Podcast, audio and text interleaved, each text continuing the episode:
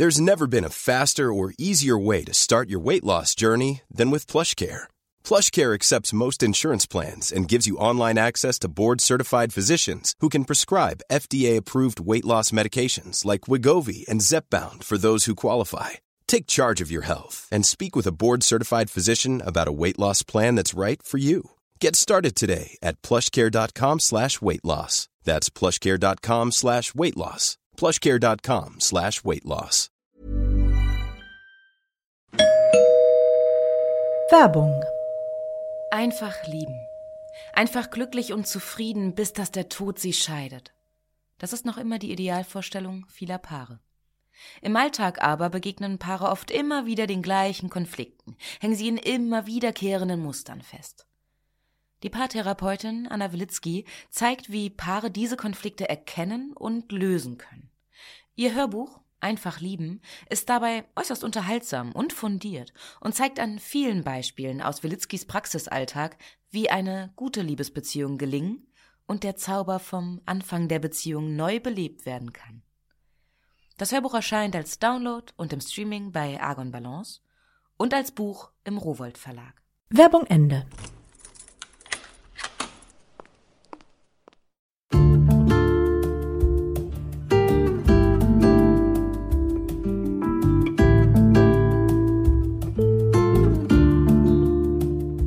Herzlich willkommen zur neuen Folge von Einfach ganz Leben, dem Podcast für bewusstes Leben. Ich bin Jutta Rebrock, Redakteurin, Hörbuchsprecherin und Moderatorin.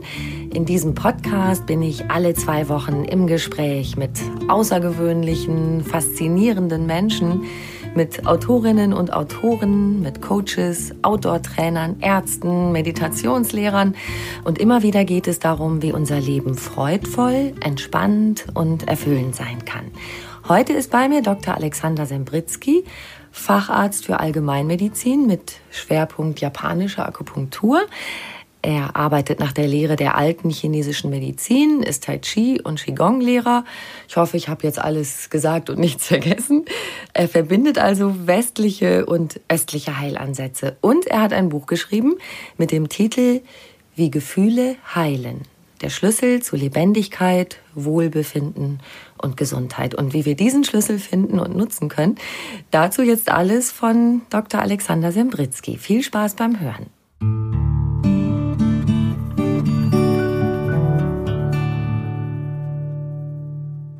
Lieber Alexander, herzlich willkommen. Ja, hallo. Ich habe es gerade schon erzählt. Ich hoffe, in der Aufzählung war alles drin. Östlich und westlich, das verbindest du. Und ich würde mal sagen, Schwerpunkt ist eher Ost, oder? Inzwischen ja. ja. Und wie kam es dazu? Ja, also das ähm, im Grunde genommen war die Schlüsselbegegnung in meiner Studienzeit. Ich habe in meinem Krankenpflegepraktikum am Anfang des Medizinstudiums in Paris ein Praktikum gemacht und habe da äh, damals mich sehr für Tanz und Bewegung, Körperarbeit interessiert und bin bei einem Japaner gelandet, Hiro Uchiyama, ein Schauspieler, Regisseur. Und der hat mich zutiefst beeindruckt, weil ich bin in diese Stunde und dachte, wir machen da jetzt Bewegungstheater und wir haben teilweise nur geatmet, haben irgendwelche Qigong-Übungen gemacht und ich dachte mir, was soll das sein? Das war mir völlig fremd. Und dann kam der zu mir und korrigierte Dinge, sprach Dinge an und dachte mir, ja, hör mal, bin ich aus Glas? Woher weiß der das denn alles über mich? Der kennt mhm. mich doch gar nicht. Und das hat mich erstmal verunsichert und ich dachte mir nach der ersten Stunde, na, da gehe ich nimmer hin.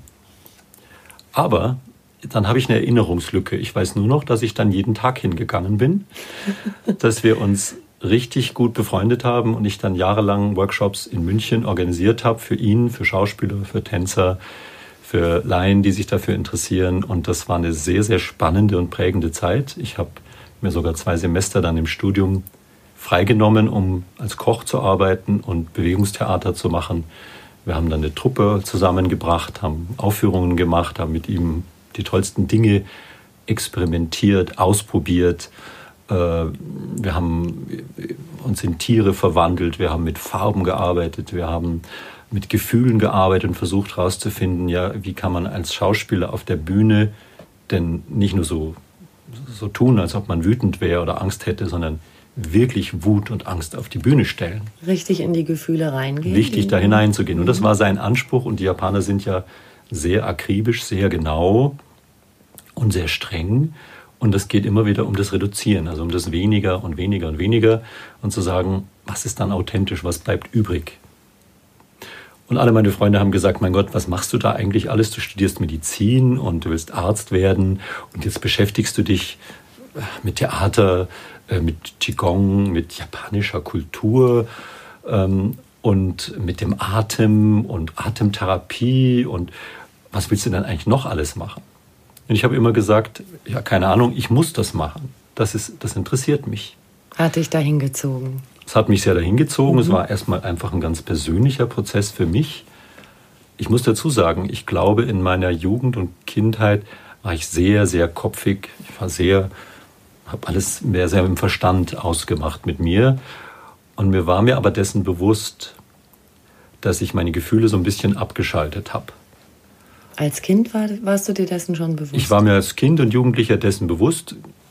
Ich denke, ich habe keine einfache Kindheit gehabt und habe dann vieles einfach abgeblockt und bin eher so in den Verstand gegangen und habe mich mit vielen Dingen beschäftigt, mich interessiert und hatte immer das Gefühl, also als ich von zu Hause auszog, hatte ich das Gefühl so, und jetzt muss ich mich frei machen, jetzt muss ich wieder ich selber werden. Äh, ich bin das nicht. Ich bin nicht nur einer der mit dem Verstand arbeitet. Ich bin eigentlich ein emotionaler Mensch äh, und eigentlich auch eine Sehnsucht, mehr Körperlichkeit wiederzufinden, die ich damals ziemlich verloren hatte.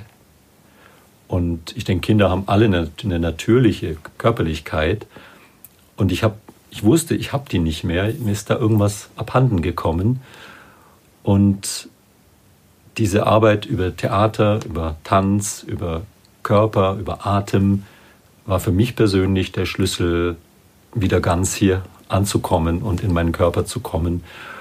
Und auf dem Weg habe ich festgestellt, dass das ein Thema ist, das nicht nur ich habe, sondern das ein Schlüsselthema für viele ist, die sich dessen vielleicht gar nicht bewusst sind, dass man ja unser ganzer Schwerpunkt sich in Richtung Kopf verlagert und wir den Körper wenig achten.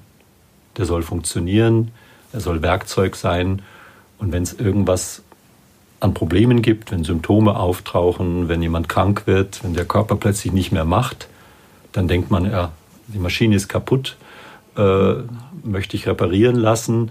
Ähm, und das funktioniert leider nicht immer so, weil es ja doch auch was mit mir zu tun hat. Und heute ist ein Schwerpunkt meiner Arbeit sehr viel mit dem Körper zu arbeiten, auch wenn es darum geht, sich Gefühle bewusst zu machen, wenn es darum geht zu sehen, womit bin ich eigentlich unzufrieden im Leben, wo hakt es. Auch wenn es darum geht, sich klar zu machen, was für Überzeugungen vertrete ich eigentlich, was lebe ich eigentlich, passt das zusammen, was ich täglich tue mit dem, was ich eigentlich an Einstellung zumindest mal hatte oder so im Stillen noch habe, lebe ich das auch? und dass das letztendlich immer über den Körper geht. Also nur, was ich physisch umsetze, im Körper umsetze, was ich real auch in Handlung umsetze, wird wirksam. Alles andere sind vielleicht schöne Gedanken oder gute Gefühle, aber selbst die Gefühle finden im Körper statt. Jetzt hast du schon die vielen Ebenen angesprochen. Also jetzt kommt jemand in deine Praxis und sagt, ich habe Knieschmerzen. Jetzt bist du nicht der Typ Arzt, der sagt, okay, hier ist ein Schmerzmittel und gut ist. Dann denke ich mal, du fängst so richtig wie so eine Detektivarbeit an, oder? Also ich denke schon, manchmal ist es Kriminalistik äh, und das macht die Sache aber auch spannend. Mhm. Es hängt immer vom Patienten ab. Es gibt Leute, die sagen, ich habe hier Schmerzen, mein Knie ist dick, der Orthopäde hat gesagt, das sei dieses und jenes. Es wird aber nicht besser und ich nehme jetzt schon die ganze Zeit Schmerzmittel. Und ich weiß nicht, der hat gesagt, ich soll mich operieren lassen, aber ist das wirklich notwendig? Und dann schaue ich mir das an. Erstmal ist der Auftrag, dass jemand sagt, ich habe hier was Körperliches und ich bitte um eine körperliche Lösung. Und dann muss ich immer gucken, wie weit geht mein Auftrag. Ja, ich mhm. kann ja nicht alle jetzt beglücken und sagen, ah, wissen Sie, Sie haben eigentlich ein Problem mit was ganz anderem. Sondern ich gehe erstmal darauf ein, was da derjenige mir entgegenbringt und sagt, also Knie tut weh und ich möchte gerne wieder laufen können. Okay. Und ein wirklich fantastischer Zugang, wie ich im Laufe der Jahre dann lernen durfte.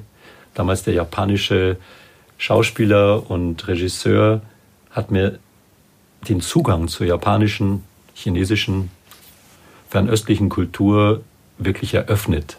Ich hatte überhaupt keine Idee vorher, was Kampfkunst bedeuten kann, warum der Atem so wichtig sein soll. Ähm, und, und dass es da eben einen völlig anderen Zugang auch zu Menschen, zum Leben, zur Welt gibt. Und das hat mich so beschäftigt, dass ich zum einen dann angefangen habe, Kung Fu zu lernen, dann habe ich Tai Chi gelernt, ich habe chinesische Medizin studiert, ich habe einen Zusatzstudiengang an der Uni damals gemacht, dass ich äh, Naturheilkunde und alternative Methoden integrieren kann in die westliche Medizin. Das war damals ein Modellstudium. Leider hat das sich nicht wirklich verankert, aber ich denke, für die, die damals das mitgemacht haben, war das ein echter Schlüssel. Und über diesen Weg habe ich wieder fantastische Ärzte kennengelernt, die bereits eine gewisse Synthese geleistet hatten. Denn die Geschichte mit dem Tanztheater ging so weiter, dass wir ja damals auch Aufführungen hatten und ich tatsächlich Pause gemacht habe im Studium, als Koch gearbeitet habe und gedacht habe, will ich wirklich weiter Medizin studieren? Mhm. Weil ich habe angefangen, Medizin zu studieren, weil ich dachte, mir ist so klar, dass es kein Zufall ist, wenn jetzt jemand kommt und er kriegt Knieschmerzen und eine Weile drauf kriegt er Rückenschmerzen und dann hat er plötzlich einen Hörsturz und nebenbei sagt er, ich kann immer nicht schlafen, weil ich nachts Panikattacken kriege. Das muss doch irgendwie einen gemeinsamen Faden haben. Das sind doch nicht nur Einzelereignisse, die gar nichts miteinander oder gar nichts mit der Person an sich zu tun hat. Für mich war das schon als Jugendlicher klar, nur aus der Beobachtung von Menschen. Und ich habe Medizin studiert, weil ich herausfinden wollte, ja, wie hängt das bitte zusammen?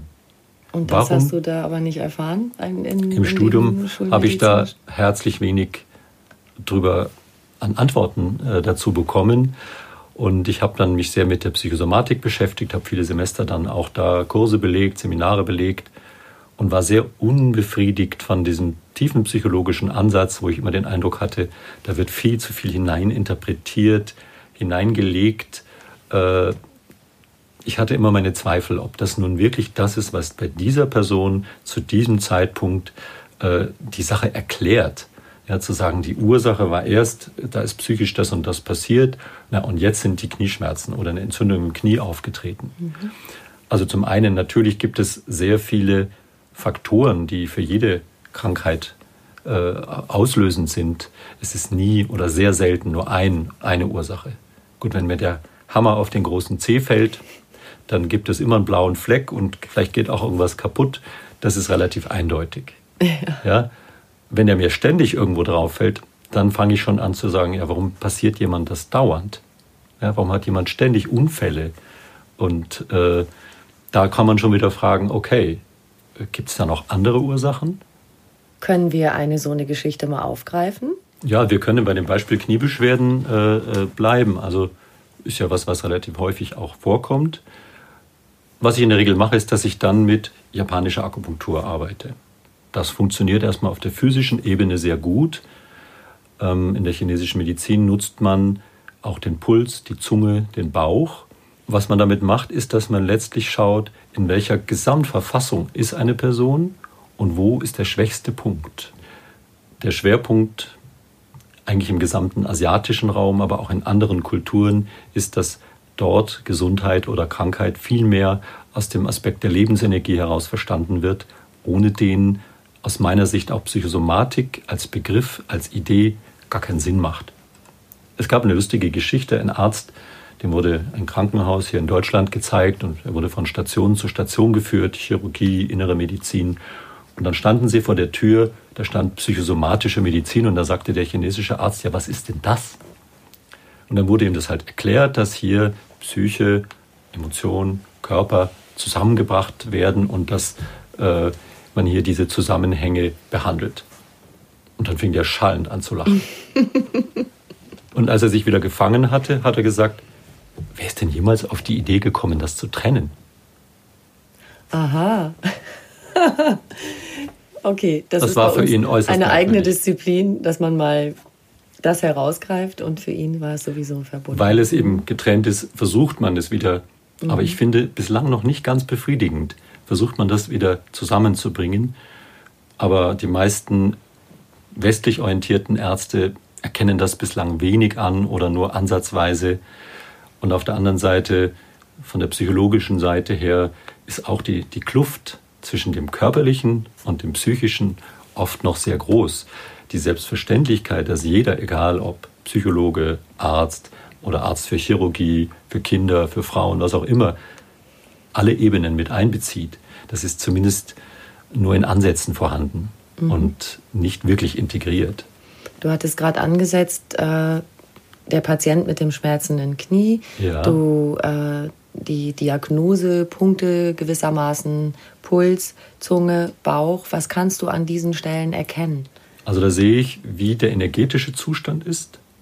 Und was ich zum Beispiel, also mir fällt da auch ein konkretes Beispiel ein, war vor gar nicht langer Zeit eine Frau, die eben am rechten Knie furchtbare Knieschmerzen hatte, nicht mehr laufen konnte.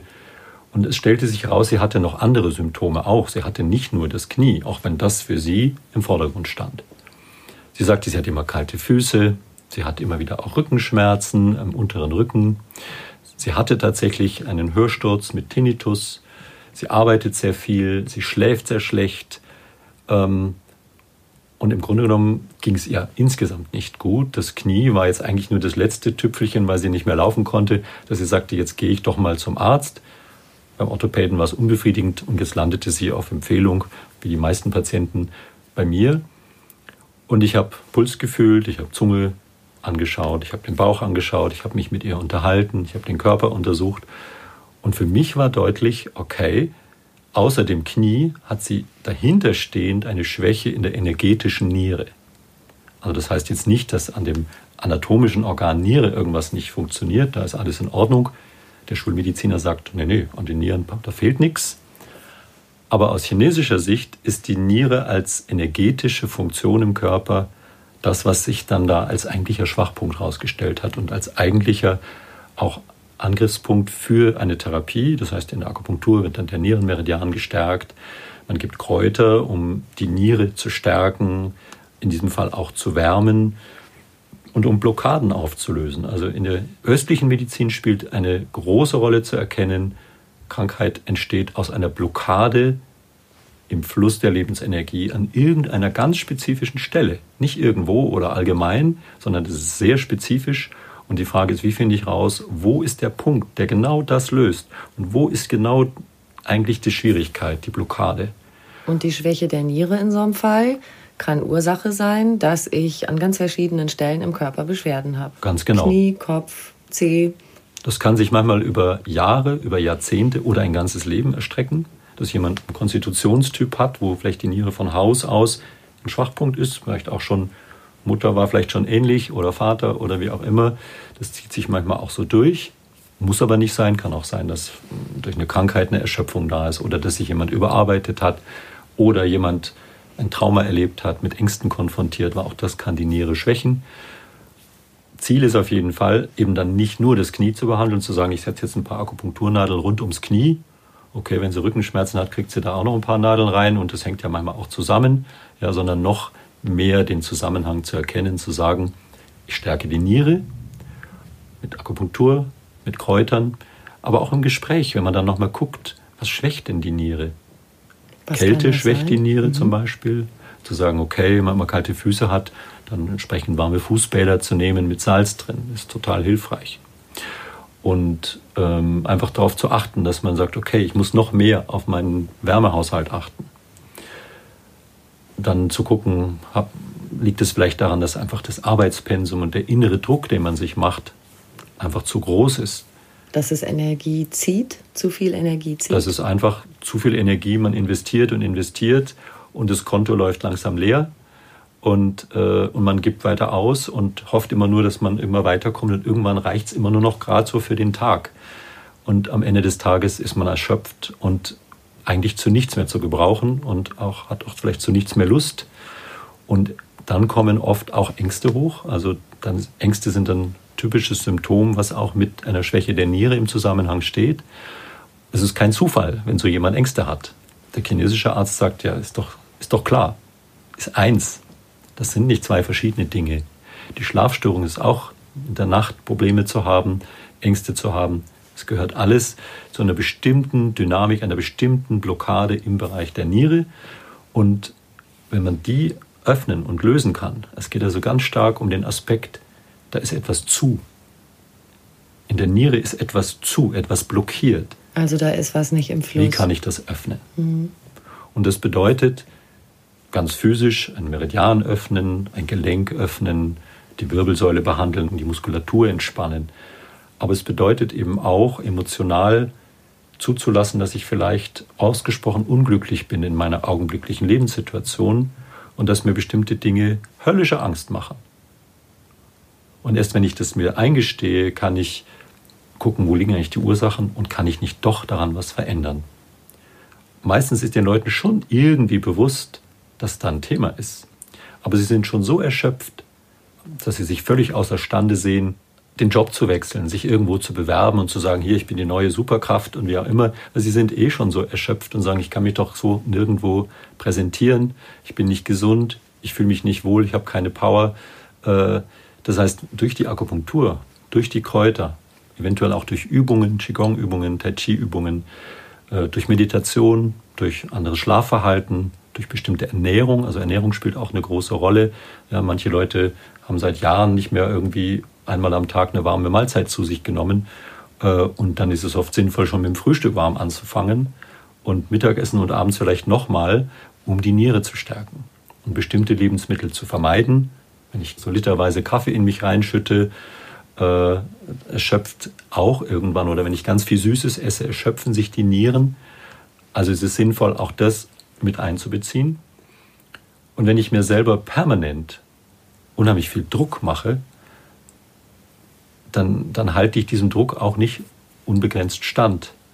Und ein Punkt, wo sich dieser Druck tatsächlich, als wenn das nachgibt, sozusagen äußern kann, ist der Bereich der Nieren, dass die Nieren dann irgendwann einfach keinen Nachschub mehr liefern können und einfach erschöpft sind. Im Extremfall, manch einer hat in der Begeisterung lange gebrannt für seinen Beruf, für tausend Dinge und hat sich dann irgendwann erschöpft, weil er einfach ausgebrannt ist, was wir heute Burnout nennen und äh, was nicht unbedingt was mit der Depression zu tun hat, sondern wirklich ein echtes Burnout. Da finde ich in der Regel auch energetisch eine echte Erschöpfung und durch die Behandlung kommt die Energie wieder auf ein anderes Level. Die Leute kommen nach ein paar Behandlungen und sagen, boah, ich war erstmal so platt nach der Behandlung, ich war so müde. Aber sie haben mir ja gesagt, das ist normal und ich habe das hingenommen. Dann habe ich tatsächlich irgendwann nochmal eine Panikattacke bekommen und habe gedacht, oh Gott, was hat denn der mit mir gemacht? Das wird ja schlimmer. Also so eine Art Erstverschlimmerung. Aber jetzt merke ich, ich habe plötzlich wieder Mumm. Ich habe wieder ein Standing. Ich, ich fühle mich wieder wohler ich habe wieder neue Ideen, ich kann überhaupt wieder ein bisschen vorausschauen und sagen, was könnte denn jetzt kommen?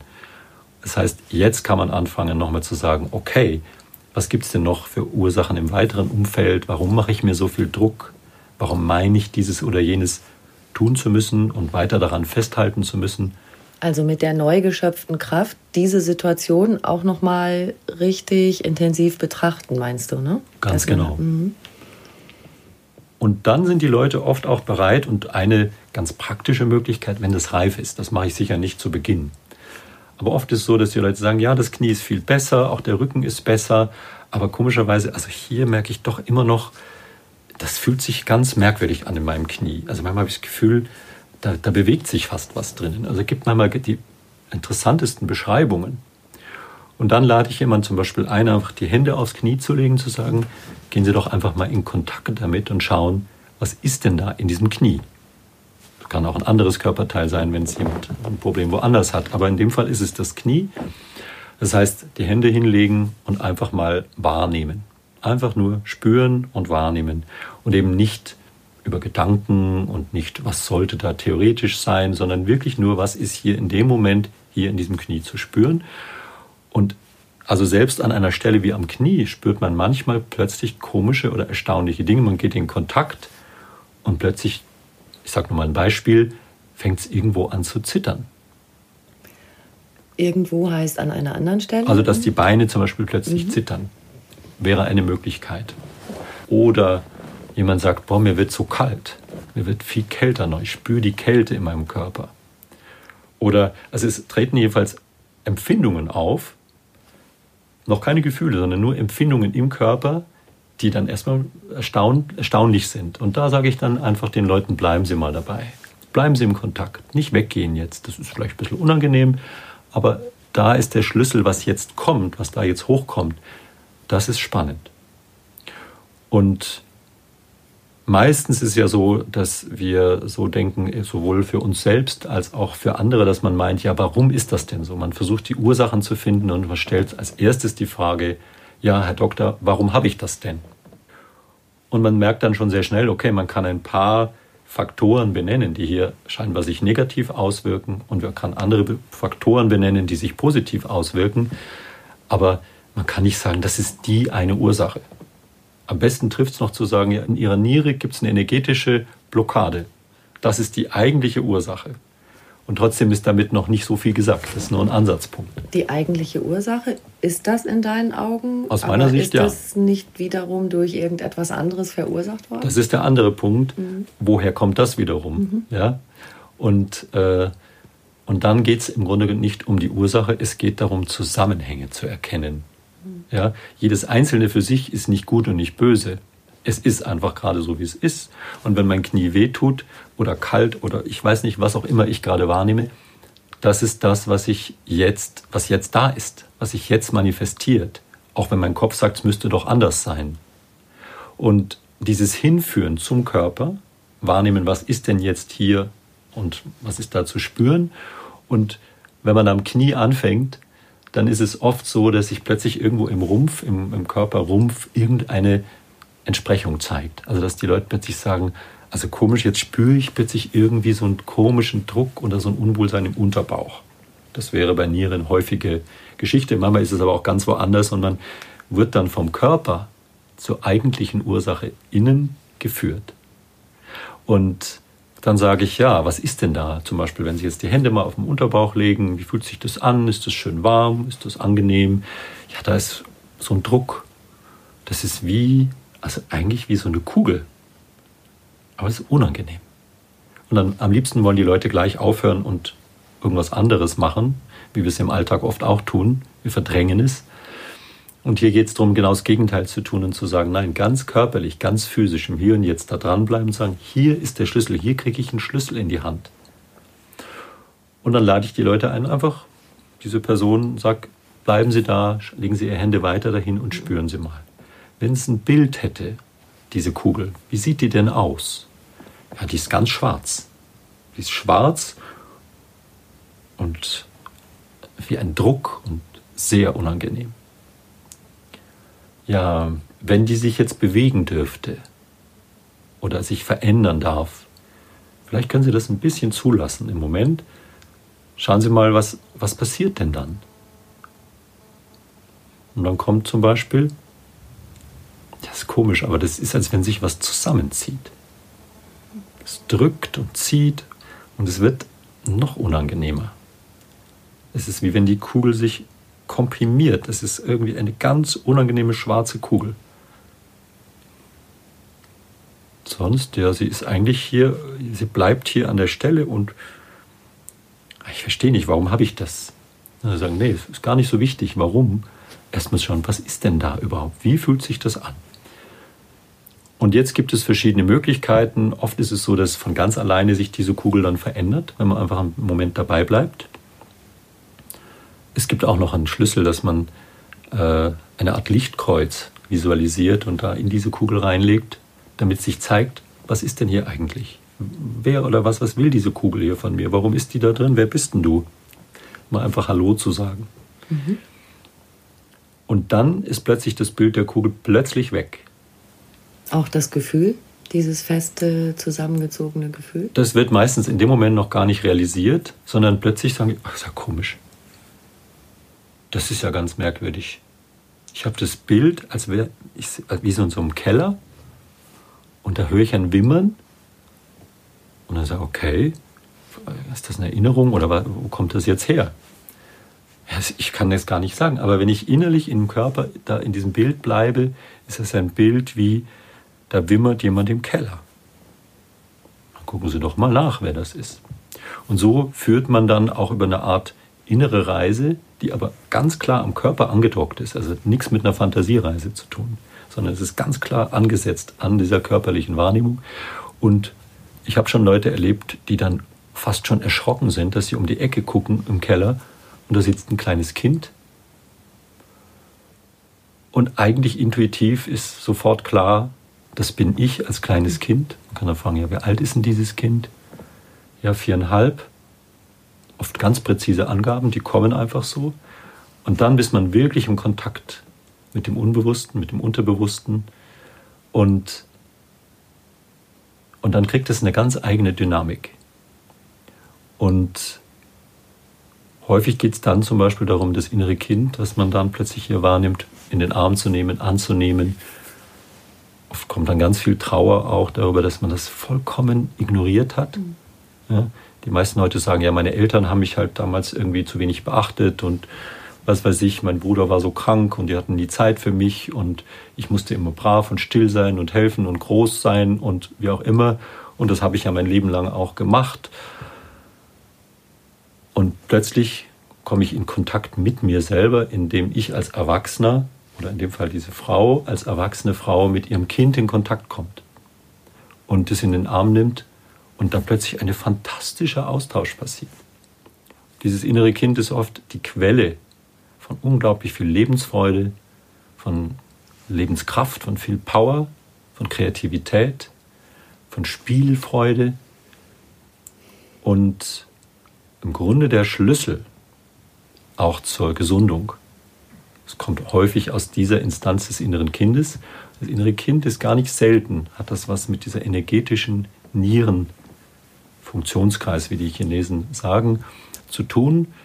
Das kann sein, dass man tatsächlich auf diesem Weg so weit kommt, dass man plötzlich hier in Kontakt kommt mit einem völlig anderen, scheinbar völlig anderen Thema, völlig anderen Bildern, völlig anderen Erlebnissen und nicht, weil man gefragt hat, warum, sondern weil man über den Körper in Kontakt gegangen ist, weil man erstmal wahrnimmt, schaut, wo will was hin, was für eine Dynamik steckt denn in den Dingen selbst.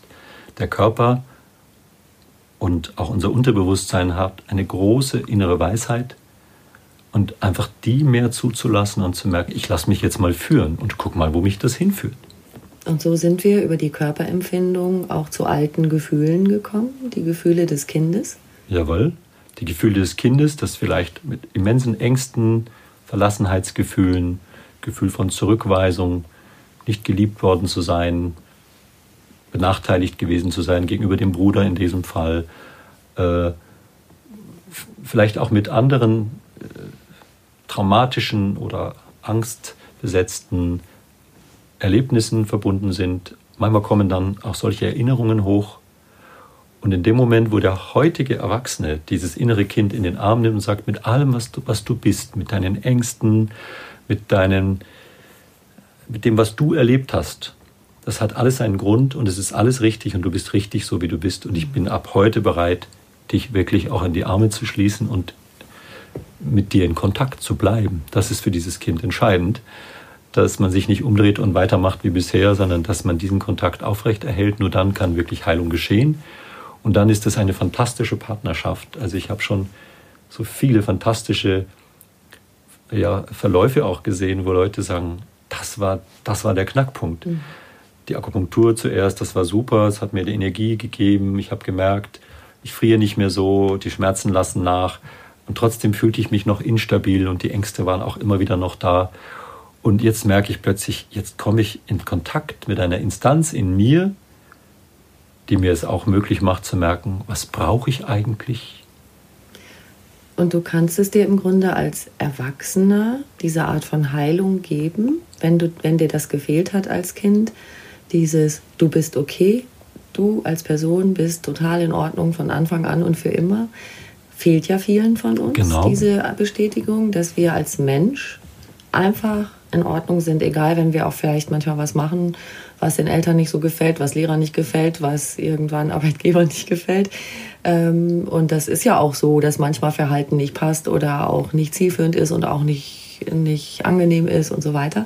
Aber dieses als Person okay sein, das ist ja was, was vielen nicht so gegeben wurde in der Kindheit. Und so wie du das jetzt schilderst, wir können das innere Kind annehmen und anstelle unserer Eltern sozusagen unserem inneren Kind diese Bestätigung geben.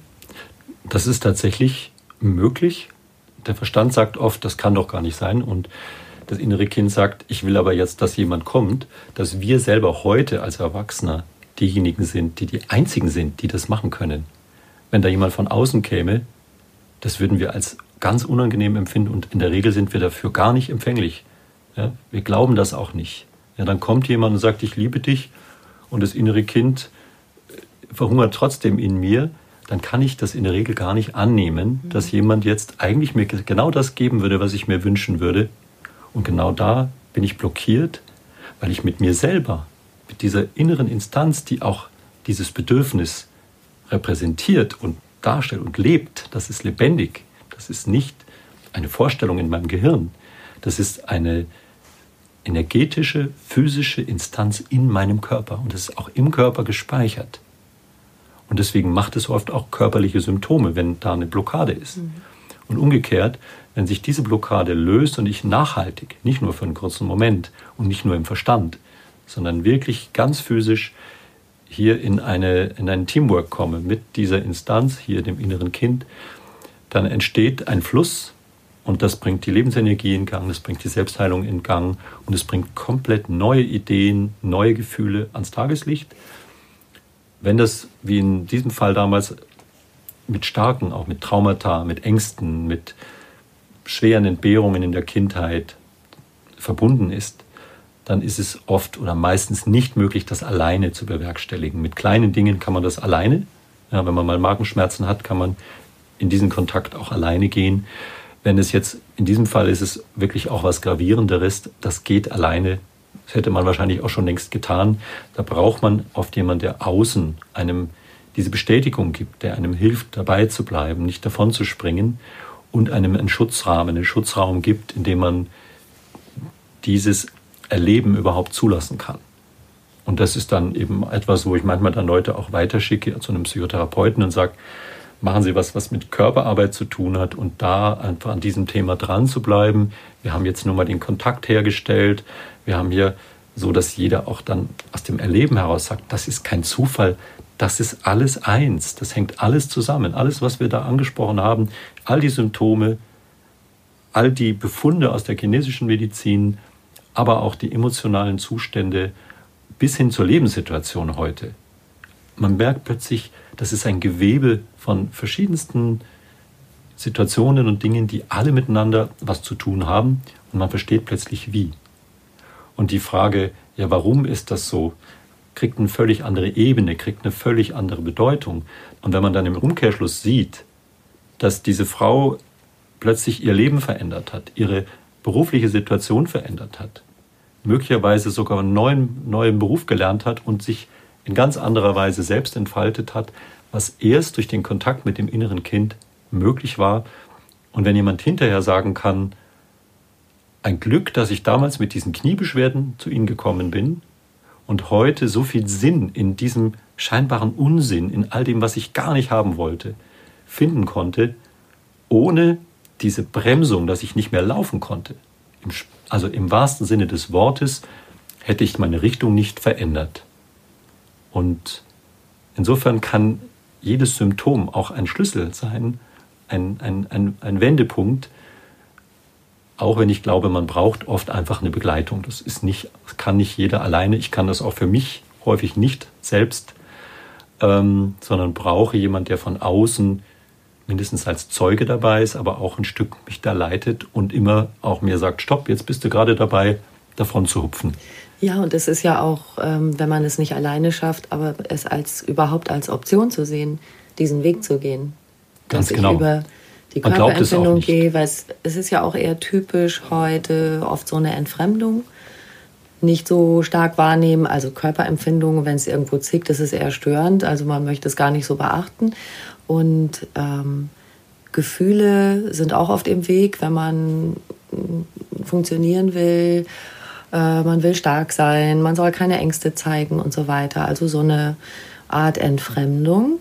Und würdest du sagen, je mehr man mit sich in Kontakt bleibt, sowohl was die Gefühlsebene angeht, was die Körperempfindung angeht, werde ich nicht so schnell krank oder werde ich nicht so schlimm krank? Also ich würde so, ich würd so ausdrücken, Körperbewusstsein, also das heißt mich im Hier und Jetzt in meinem Körper bewusst wahrnehmen zu können, ist eine der Hauptaufgaben, die wir heute auch als Ärzte, denke ich, haben weil das der Schlüssel ist. Weil wo will ich Wohlbefinden und Glück und Freude denn wahrnehmen, wenn nicht in meinem Körper? Das ist ja nichts, was nur in meinem Gehirn geschieht, auf einer äh, völlig nicht körperlichen Ebene, auch was physisches. Und das geschieht in diesem Körper. Freude spüre ich nicht im Kopf. Freude spüre ich im Bauch, Im Bauch. und im Herzraum. ja? ja. Und äh, das findet hier statt.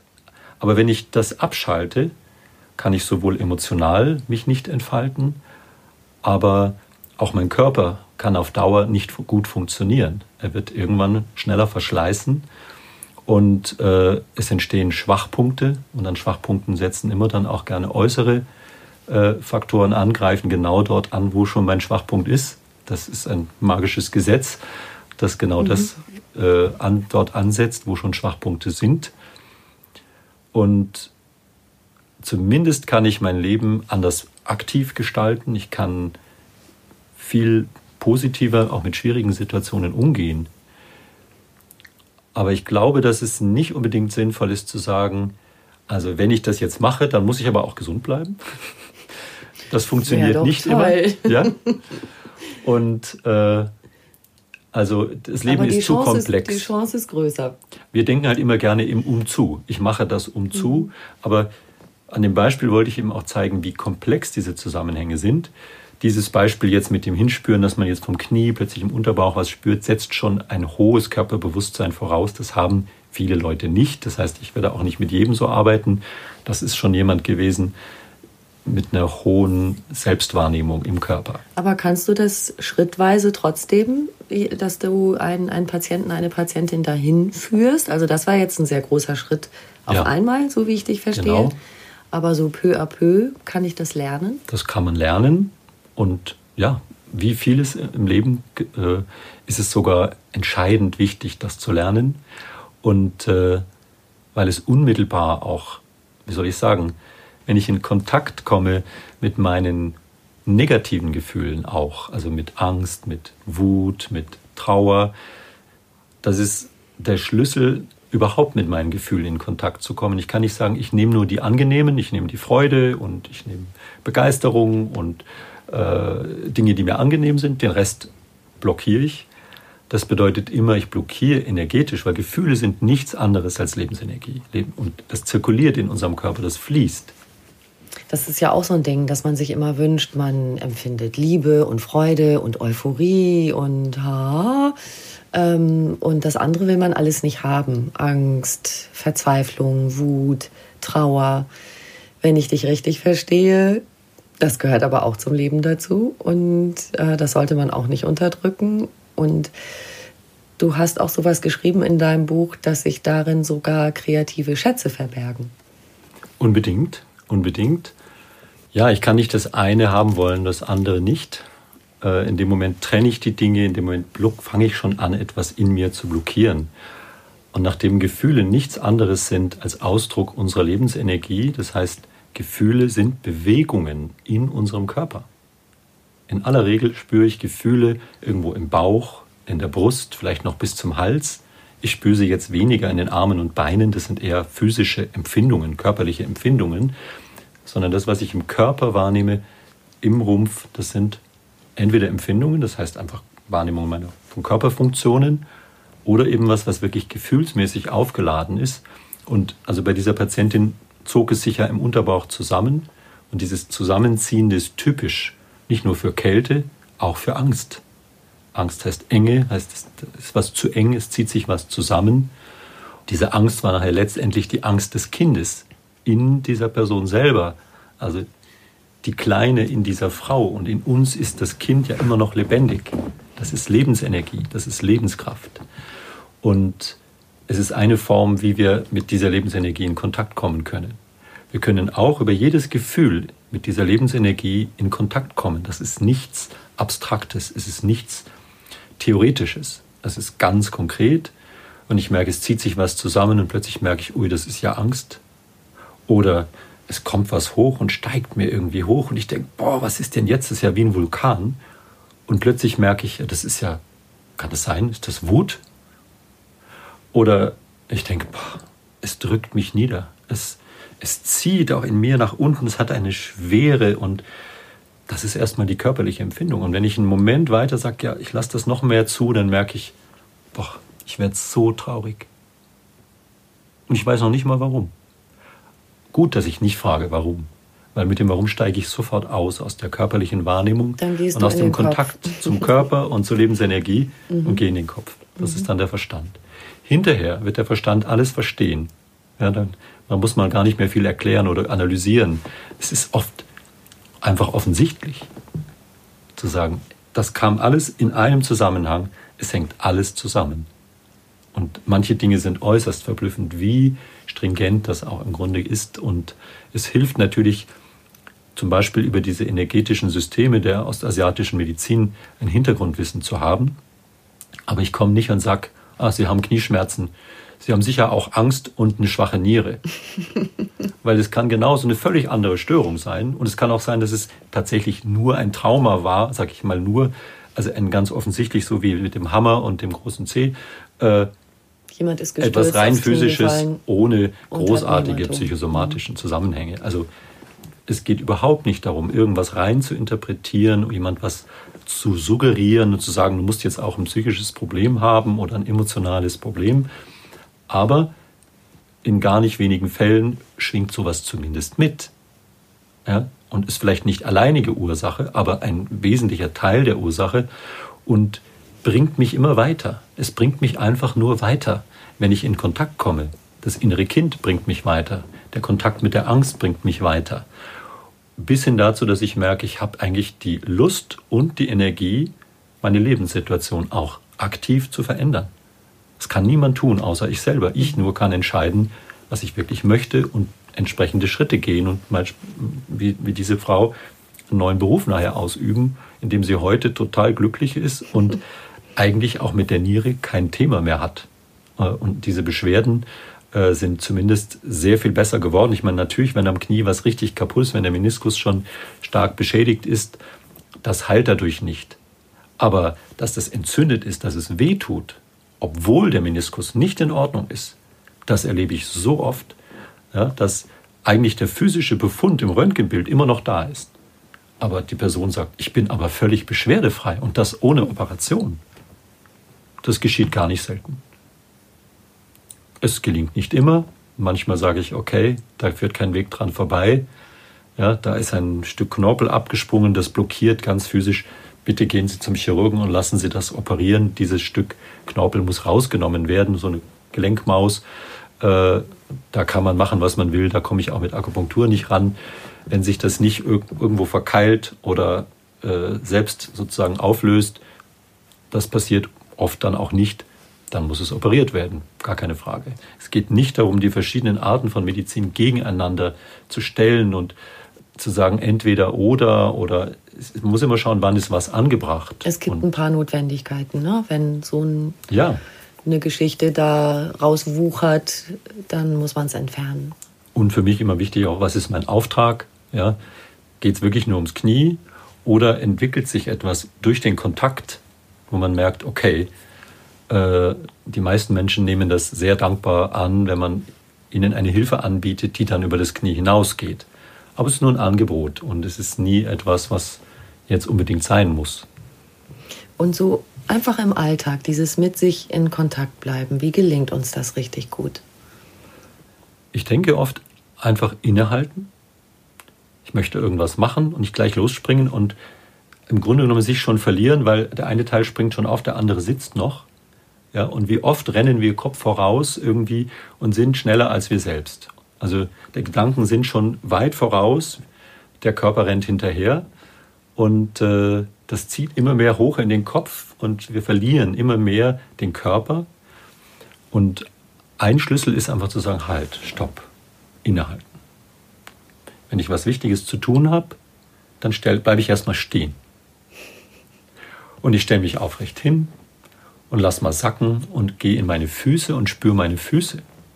Und ich versuche über die Fußsohlen den Kontakt mit der Erde zu spüren. Ziehe vielleicht sogar die Schuhe aus und sage mir, ich habe jetzt eine wichtige Besprechung, aber vorher nehme ich mir fünf Minuten und erde mich. Und komme erstmal zu mir. Dann weiß ich sehr viel besser, was ich sagen möchte oder was ich jetzt klären möchte oder was auch immer und werde nicht unbedacht zu schnell irgendwelche Schritte gehen. Und das ist ein großartiger Schlüssel und ich weiß von vielen Patienten, die sagen, ich mache diese Übung nach jeder Akupunktur, dass man sich hinstellt, erdet, sacken lässt, allein schon damit die Wirkung der Behandlung sackt. Und viele sagen, ach übrigens, Sie haben ja nichts dazu gesagt, aber ich mache das jetzt jeden Tag.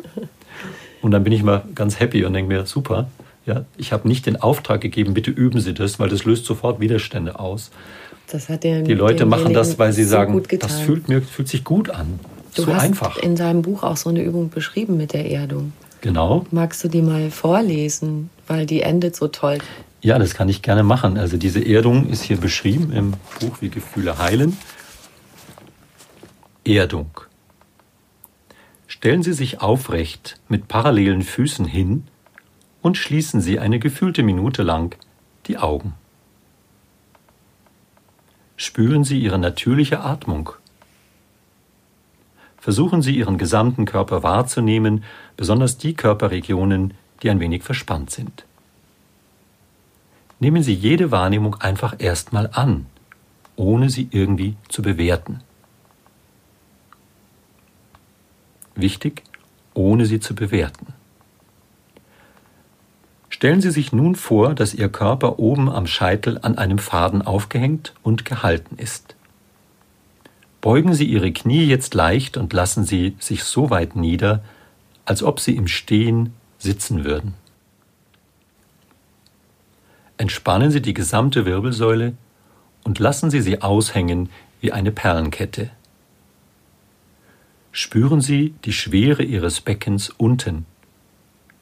Atmen Sie tief ein und lassen den Ausatmen möglichst sanft durch Ihre Nase ausströmen.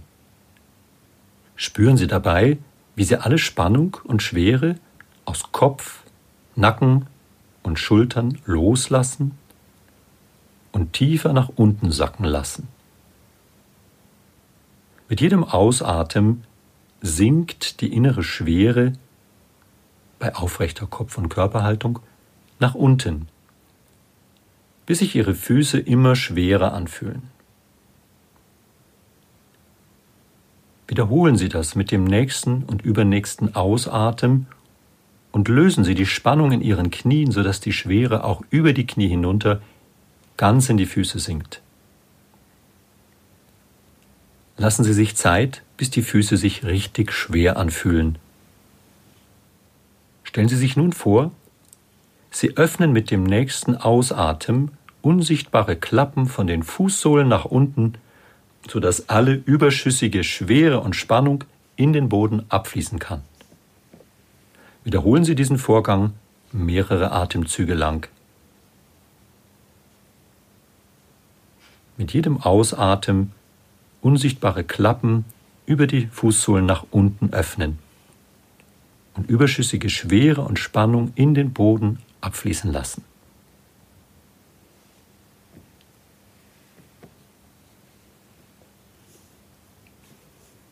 Und nach ein paar Atemzügen spüren Sie nochmal in den Körper hinein und wie fühlt sich Ihr Körper jetzt an? Sind Ihr Kopf und Ihre Schultern leichter? Wo ist das schwere Gefühl in Ihren Beinen geblieben? Die Klappen finde ich großartig.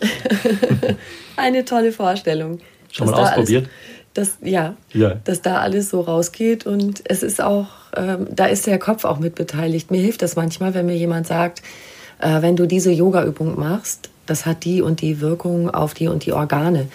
Da fühle ich mich gut. Wenn ich weiß, ich tue jetzt was für diese Region oder jene Region, ähm, das ist so eine Mischung aus. Ich fühle das in meinem Körper mhm. und ich finde es aber toll, wenn ich mir da auch was bei denken kann. Also wenn ich eine, eine, eine Fantasie dazu habe, eine Vorstellung dazu habe. Da verbinde ich die Körperempfindung mit dem Gedanken.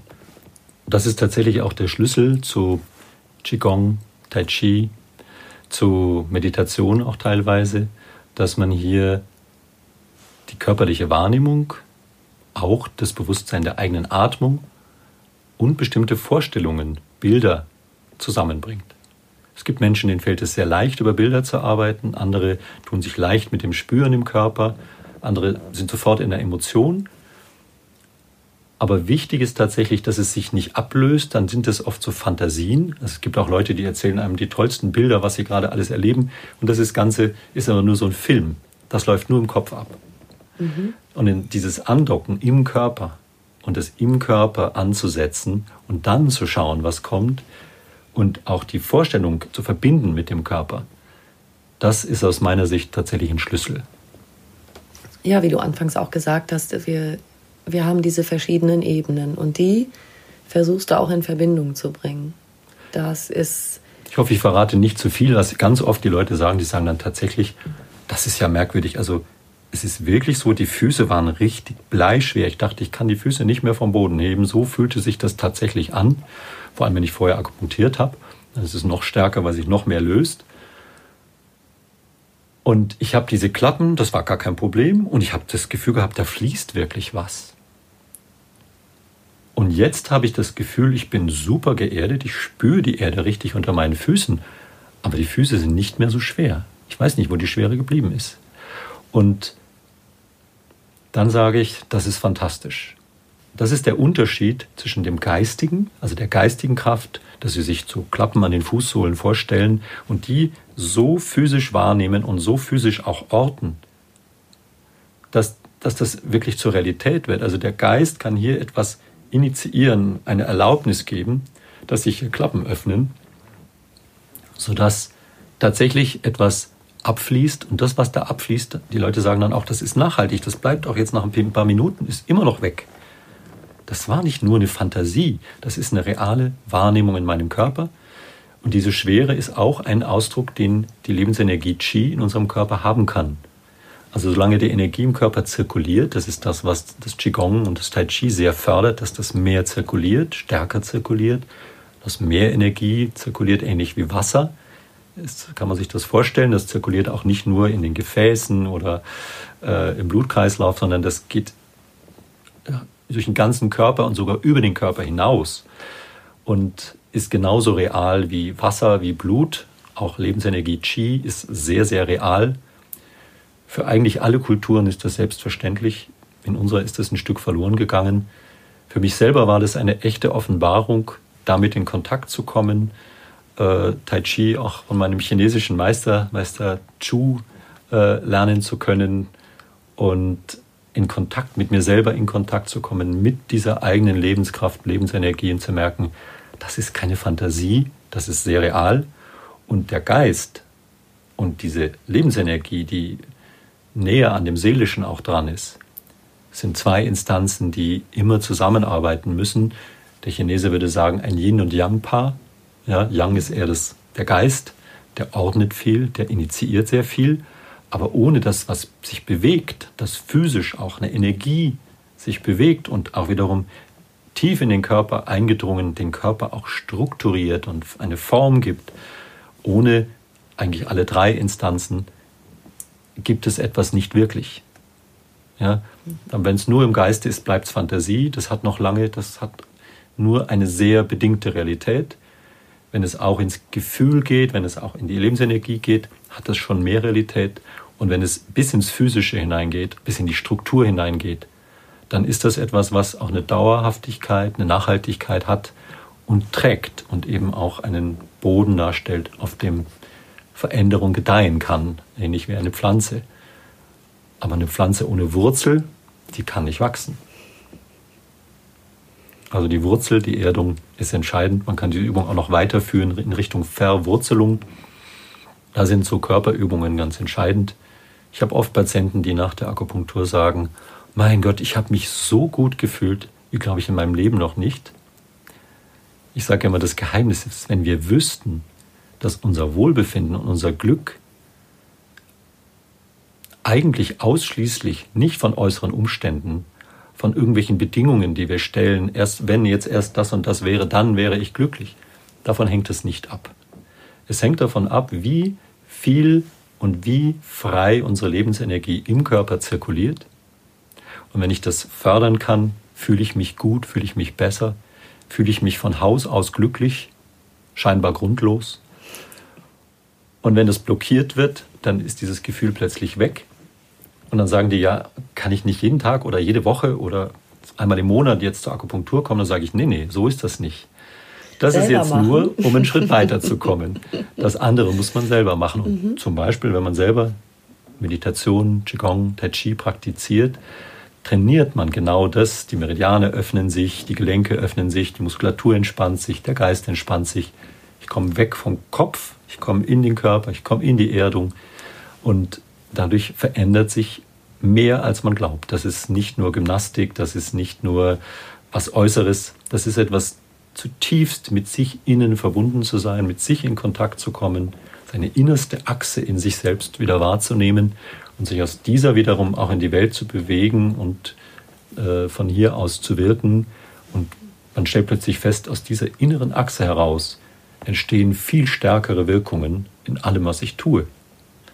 Und das wiederum nährt mich, es kommt wieder zu mir zurück und so kann der Fluss der Energien, und das ist nichts Esoterisches, sondern was ganz pragmatisch physisches, also zumindest für mich inzwischen, aber ich hoffe auch für die meisten Menschen, die zu mir kommen, das ist spürbar, das ist ganz real. Da gibt es eigentlich gar keinen Zweifel. Und ich kann deutlich unterscheiden, wann ist was mehr eine Fantasie und wann ist das eine Realität und eine reale Wahrnehmung auch wenn diese Wahrnehmung sehr weit weg von dem ist, was ich als Schulmediziner ursprünglich mal gelernt habe, ja, wo, es das, wo das eigentlich ausgeklammert wird. Und ich denke, die chinesische Medizin und Philosophie und dieses, ja, es ist nicht ein Konzept, Lebensenergie ist kein Konzept, sondern eine Realität. Auch da hatte ich mal das Lustige, dass ein chinesischer Arzt gesagt hat, ja, es ist ja spannend, ihr habt Feuer, ihr habt Wasser, äh, also diese alten Elemente, die heute kaum mehr irgendjemand interessieren, weil wir damit gar nichts anfangen können. Ähm, aber auch das war selbst bei den alten Griechen ja eher Ausdruck von einer Lebensenergie und von Dynamiken, die da beschrieben wurden. Und das war gar nicht so materiell wörtlich zu nehmen, sondern als ein Bild für eine bestimmte Dynamik, für eine bestimmte Qualität. Und was da tatsächlich nicht wirklich auftaucht, ist dieser Begriff der Lebensenergie. Und dann hat er gesagt, ja, wovon lebt ihr denn bitte, wenn ihr keine Lebensenergie habt? Ja, jeder Mensch sagt, heute habe ich keine Energie oder meine Energie ist am Boden oder was auch immer. Äh, und dann soll es diese Energie, zumindest laut westlicher Medizin, eigentlich gar nicht geben. Da gibt es nur Kalorien, so viel ich gegessen habe, so ja. oben rein, unten raus gibt es eine Bilanz, das ist meine Energie. Nein, es, also ohne die Wahrnehmung und den Kontakt zur Lebensenergie sind wir ziemlich verloren. Das ist Natur in uns, das ist auch eine Naturgesetzmäßigkeit in uns. Und, ähm, und da gilt es auch eine ganz neue Logik zu lernen. Das Prinzip von Yin und Yang, das nicht so banal ist, wie es aussieht. Das ist sehr, sehr tief und ein Leben ist fast zu kurz zu verstehen, was das eigentlich meint. Jeder meint, oh, wir westlich vom Verstand sagen, oh ja, Yin und Yang ist Mann und Frau oder so, ist ja einfach. Man hat nichts verstanden. Denn es ist sehr viel spannender, es ist sehr viel komplexer. Und da könnte die Chinese, die alte chinesische, nicht die heutige, die alte chinesische Denkweise und das, die Selbstverständlichkeiten, die es dort gibt, im wahrsten Sinne des Wortes, das sich selbst verstehen, äh, für uns ein echter Schlüssel sein und ist uralt und gleichzeitig sehr modern. Steckt das für dich in dem Yin, Yin und Yang, was du gerade gesagt hast, dieses sich selbst verstehen?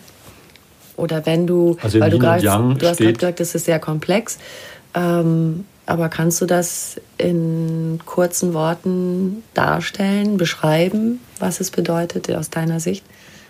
Also Yin und Yang bedeutet, im Grunde genommen sind es nur Instanzen, die wir brauchen, um irgendwas zu beschreiben. Wenn wir sagen hoch, ja, dann ist es ja immer auch relativ von wo aus. Wenn ich von unten hoch schaue, sage ich hoch. Wenn ich von oben runter schaue, dann sage ich nicht hoch, sondern tief.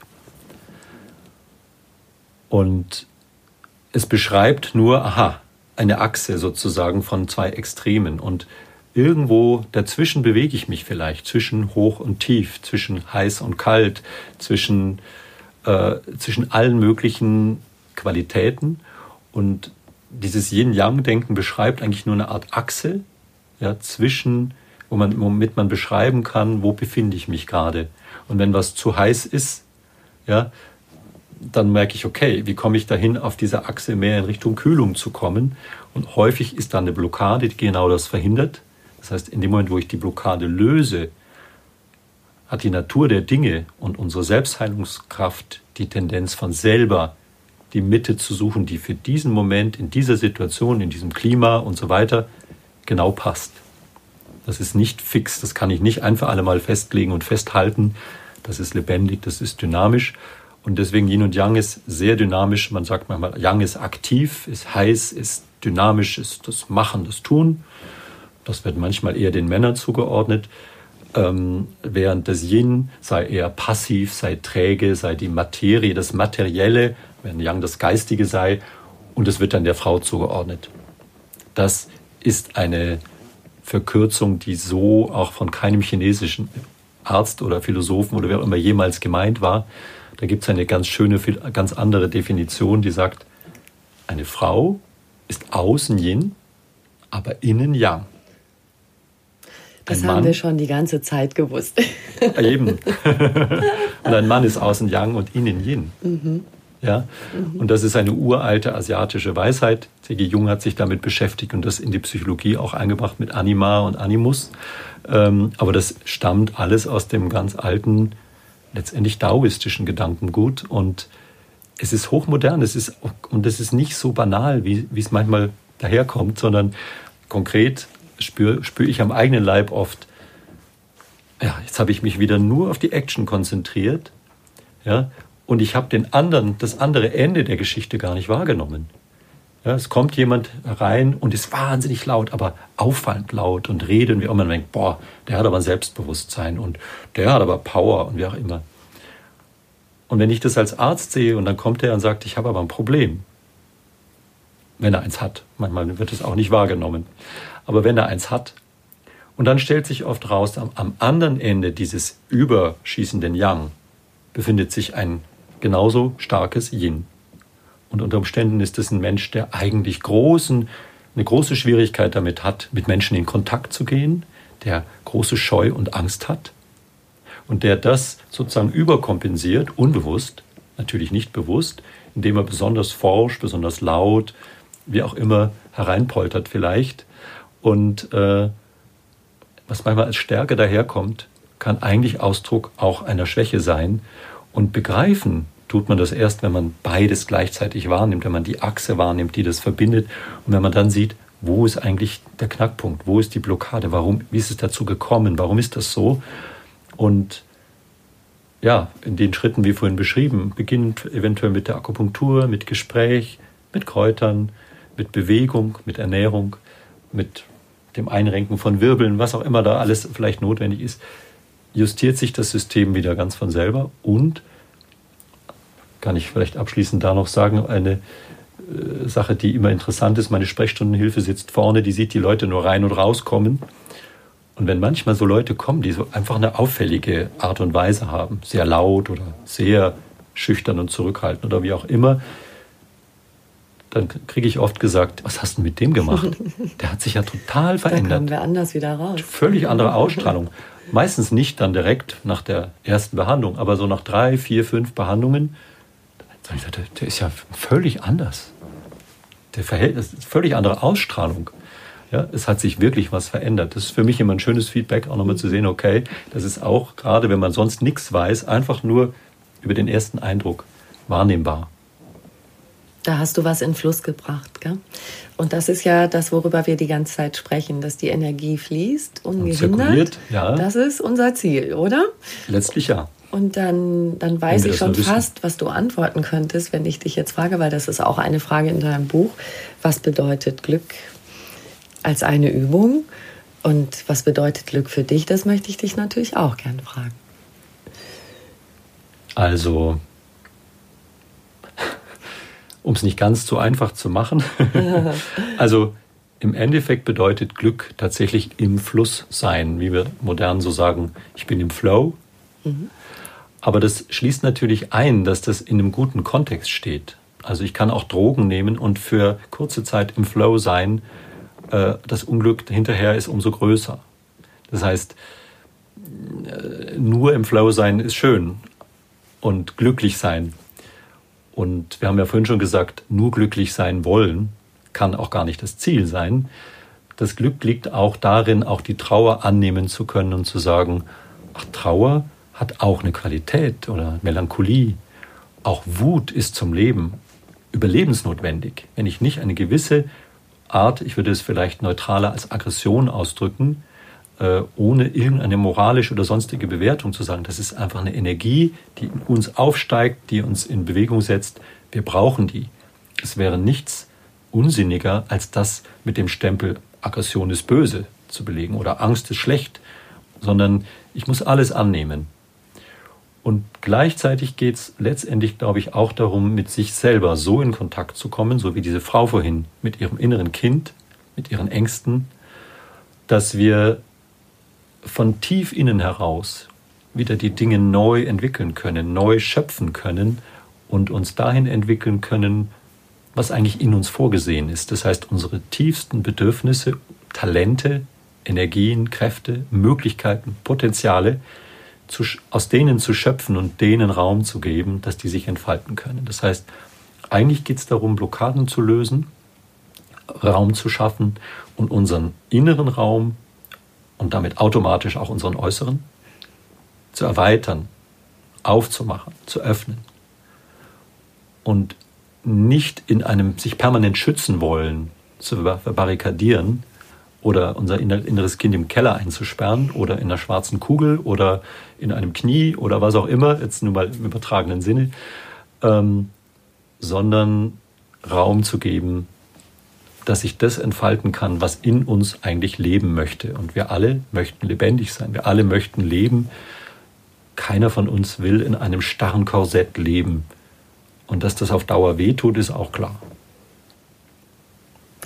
Und das Helfen als Arzt, würde ich mal vermuten, ist auch Teil. Ist auch Teil meines Glücks. Ja.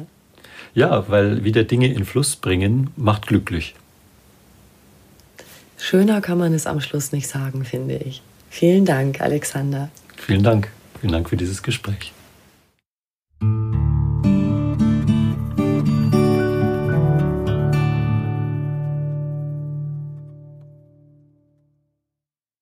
Noch viel mehr Tipps und Anregungen für einen bewussten Lebensstil und alles rund um die Themen Achtsamkeit, gesunde Ernährung, Fitness und Work-Life-Balance findet ihr auf einfachganzleben.de.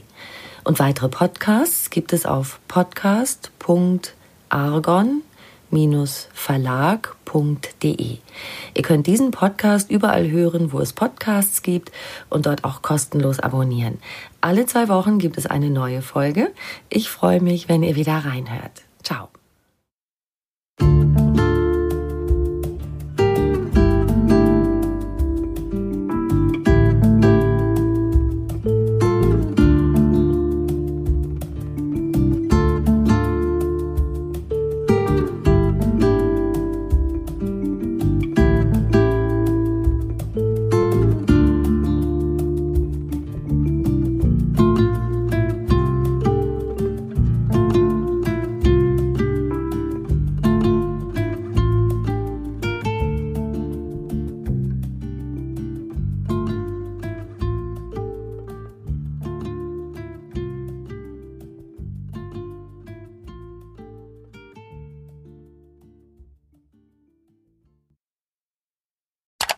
Sorry, jetzt kommt ein bisschen Werbung für mich, für meinen Podcast Arbeitsphilosophen. Ich habe nämlich jeden Monat eine neue Episode zum Thema Zukunft der Arbeit für dich. Und wenn du arbeitest, dann könnte das ja für dich interessant sein. Vielleicht hast du dir selbst auch schon die Frage gestellt, was da in den nächsten Jahren auf dich zukommen wird.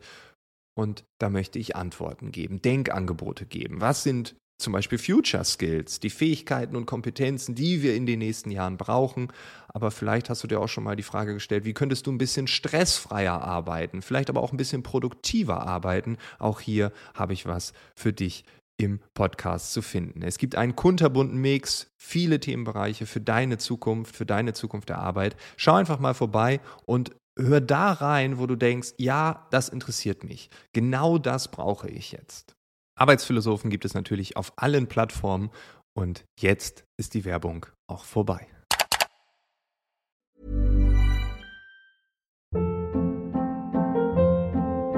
Hold up. What was that? Boring. No flavor. That was as bad as those leftovers you ate all week. Kiki Palmer here, and it's time to say hello to something fresh and guilt-free. Hello Fresh. Jazz up dinner with pecan-crusted chicken or garlic butter shrimp scampi. Now that's music to my mouth. Hello Fresh. Let's get this dinner party started. Discover all the delicious possibilities at hellofresh.com.